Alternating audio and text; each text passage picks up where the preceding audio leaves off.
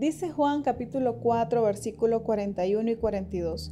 Y creyeron muchos más por la palabra de él y decían a la mujer, ya no creemos solamente por tu dicho, porque nosotros mismos hemos oído y sabemos que verdaderamente este es el Salvador del mundo, el Cristo porque es la mujer samaritana teniendo un encuentro con Jesús, Jesús hablándole, predicándole, incluso manifestándole, revelando algunas cosas íntimas de ella.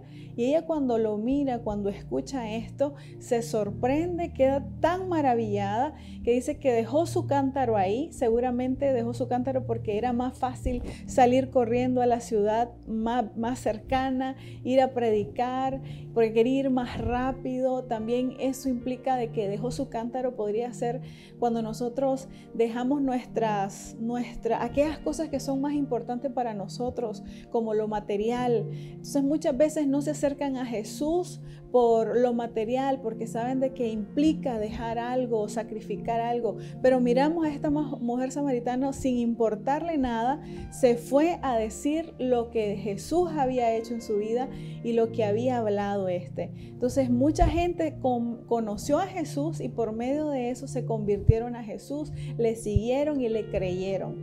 Hoy en día nosotros también tenemos el privilegio de tener a Jesús, de tener su palabra y de conocerle y de experimentar ese amor y ese poder, esa autoridad de Él en nuestra vida. Si nosotros nos acercamos a Él, seguramente la palabra de Dios va a traer revelación a nuestra vida, va a traer un análisis de nuestra vida y nos vamos a sentir descubiertos por Jesús, porque realmente la palabra tiene poder.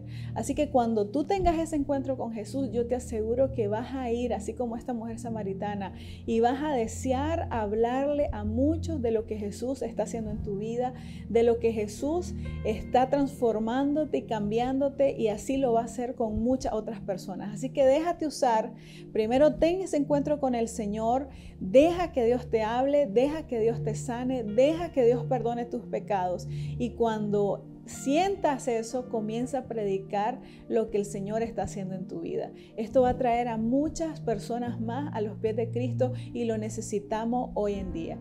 Que Dios te bendiga.